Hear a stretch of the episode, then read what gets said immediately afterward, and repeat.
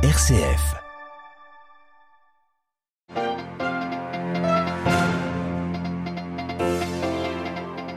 Pas de trêve en Ukraine, Vladimir Poutine avait prévenu. L'armée russe a lancé ce matin toute une série de tirs de missiles à travers tout le pays.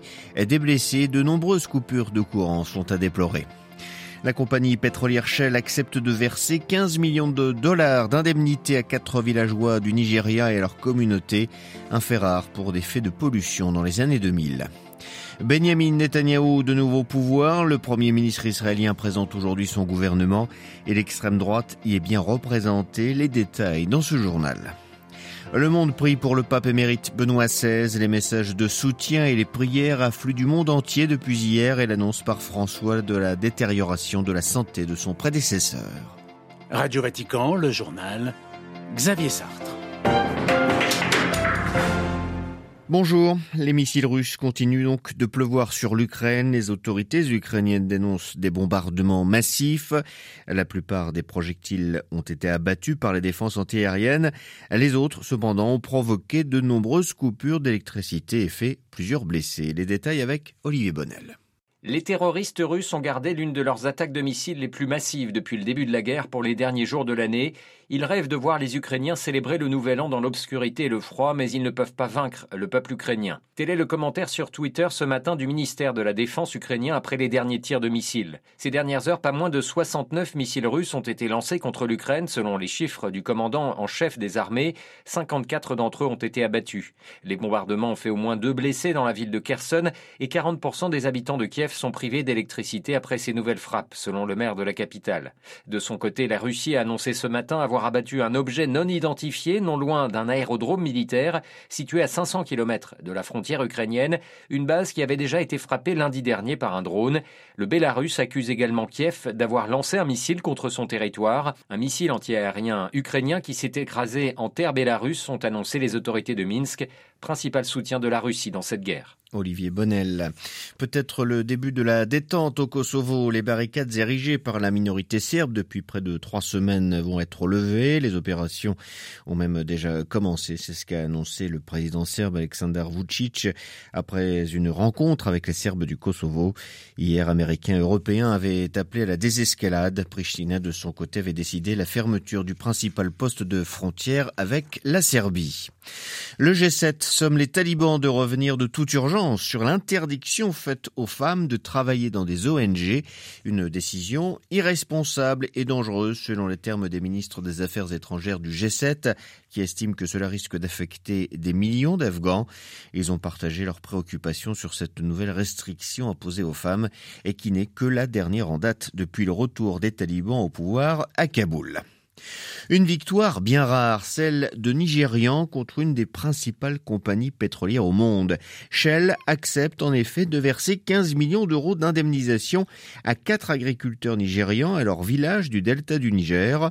En 2021, un tribunal néerlandais avait pardon, un tribunal néerlandais avait ordonné à la Société internationale de verser aux plaignants une indemnisation pour les marées noires qui ont frappé les villages entre 2004 et 2007.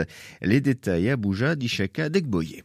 L'acceptation de la multinationale Shell de payer finalement 15 millions d'euros comme indemnisation est perçue comme une victoire par toutes les communautés de Goniland, dans le sud-sud du Nigeria, affectées par les marées noires ayant détruit les terres cultivables et les produits agricoles. Les poursuites judiciaires intentées contre Shell par l'ONG néerlandaise Les Amis de la Terre et par deux avocats nigérians il y a plus d'une décennie ont eu gain de cause. Mais selon Shell, l'acceptation de payer 15 millions d'euros répond à un souci de mettre un terme à tous les litiges liés au déversement du pétrole dans le delta du Niger. Par ailleurs, les plaignants ont également exigé que Shell se lance dans le nettoyage et mette en place des mesures pour empêcher de nouvelles marées noires dans la région. La région du delta du Niger est confrontée à la pollution suite aux fuites de pétrole des éléoducs, ce qui expose la population à des maladies, empêche les agriculteurs à cultiver leurs terres à des fins agricoles. Ishika pour Radio Vatican. Ouverture du procès ce matin Bamako des 46 militaires ivoiriens arrêtés par les autorités maliennes en juillet dernier. Ils sont accusés d'être des mercenaires et sont depuis détenus, ce qui a provoqué une crise entre le Mali et ses voisins d'Afrique de l'Ouest. Le gouvernement ivoirien a toujours affirmé que ces hommes étaient en mission pour l'ONU dans le cadre d'opérations de soutien à la MINUSMA. Il y a une semaine, le ministre ivoirien de la Défense a assuré que cette affaire était en voie de résolution. Fin du procès en Côte d'Ivoire de l'attentat de Grand Bassam, c'était en mars 2016. 19 personnes avaient perdu la vie. La cour d'assises d'Abidjan a condamné donc ce matin à la perpétuité 10 accusés. Seuls 4 étaient présents. Les 6 autres ont été jugés par contumace. Les condamnés, tous maliens, ont été reconnus donc de complicité ou d'être les cerveaux de l'attaque. Le principal responsable présumé, Kuntadala, fait l'objet d'un mandat d'arrêt international. Entrée en fonction aujourd'hui du nouveau gouvernement en Israël, dirigé par Benjamin Netanyahou, le chef du Likoud, redevient Premier ministre pour la troisième fois en 25 ans. Il s'est cette fois allié avec l'extrême droite et les religieux orthodoxes pour former le gouvernement le plus à droite de l'histoire d'Israël. Présentation de ses principales figures avec, à Tel Aviv, Lucas de Villepin. Sans surprise, Benjamin Netanyahou a placé ses fidèles à des postes clés. Le ministère de la Défense revient ainsi au député du Likoud Yoav Galant, un ancien gradé de Tsahal qui a déjà occupé des fonctions ministérielles dans les précédents gouvernements Netanyahou. Des lieutenants du Likoud également à la justice, aux affaires étrangères ou à l'éducation. Mais Bibi Netanyahou soigne aussi ses partenaires de coalition. Aux finances, Betzalel Smotrich, leader du sionisme religieux, ce partisan acharné de la colonisation et de l'annexion de la Cisjordanie contrôlera aussi la branche du ministère de la Défense chargée des territoires palestiniens. Tout aussi extrémiste, Itamar Ben-Gvir devient ministre de la Sécurité intérieure. Il promet, lui, de renforcer considérablement les pouvoirs de la police. Quant aux partis ultra-orthodoxes, ils obtiennent les ministères de la Santé, du Logement et de l'Égalité. Ils espèrent ainsi abroger des lois antidiscrimination des minorités en Israël. Lucas Deville, Tel Aviv, Radio Vatican. Lancement d'une opération contre le groupe État islamique par les forces kurdes en Syrie et ce en coopération avec la coalition internationale dirigée par les États-Unis. C'est en tout cas ce qu'affirment les forces kurdes. Cette opération intervient trois jours après une attaque meurtrière à Raqqa dans le nord-est de la Syrie contre une prison et un poste de commandement des Kurdes. Selon les FDS, les forces démocratiques syriennes, cette offensive vise à chasser les cellules terroristes de l'EI de la zone de Raqqa.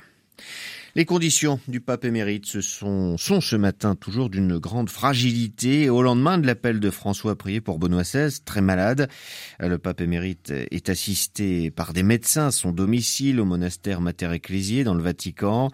Hier, après l'audience générale, François est allé lui rendre visite, tandis que dans le monde, les messages, Jean-Charles Puzolu, les messages de soutien et les prières se multiplient. Oui, Xavier, depuis hier, toujours de très nombreux messages et des prières pour le pape émérite. En Allemagne, dans son pays, Monseigneur Batzing, président des évêques allemands, élève une prière pour demander à Dieu qu'il assiste Joseph Ratzinger dans la maladie et dans la faiblesse, lui faisant ressentir la proximité réconfortante de très nombreuses personnes. En Amérique latine, les évêques du Chili, du Pérou et les membres du Conseil épiscopal latino-américain invitent les fidèles à une prière constante pour demander au Seigneur de réconforter et de soutenir le pape émérite. Il rappelle les grands enseignements de Benoît XVI et notamment son option, préférentielle pour les pauvres. Les évêques du Costa Rica, de leur côté, exhortent les fidèles à s'unir à la prière parce que, disent-ils, le Seigneur est à notre écoute. Il demande l'intercession de la Vierge Marie afin qu'elle offre sa protection maternelle au pape émérite. Aux États-Unis, le cardinal Dolan, archevêque de New York, invite les catholiques de son diocèse et toutes les personnes de bonne volonté à prier pour le pape Benoît. À Vienne, le cardinal Schönborn prie et rappelle la proximité du pape allemand avec l'Autriche et ce depuis son enfance. Et dans les autres pays du continent européen, nous en parlions déjà ce matin, de nombreux évêques se sont exprimés sur les réseaux sociaux. Enfin, la fragilité de Benoît XVI trouve également une large place dans les médias dans le monde entier et particulièrement en Allemagne. Le Frankfurter Allgemeine Zeitung titre en une sa profonde inquiétude pour Joseph Ratzinger. Jean-Charles Puzelu, nous vous tiendrons bien évidemment informés de l'évolution de l'état de santé de Benoît XVI dans nos prochaines éditions ou sur notre site internet www.vaticannews.va ou sur notre page Facebook ou le compte Twitter de notre rédaction.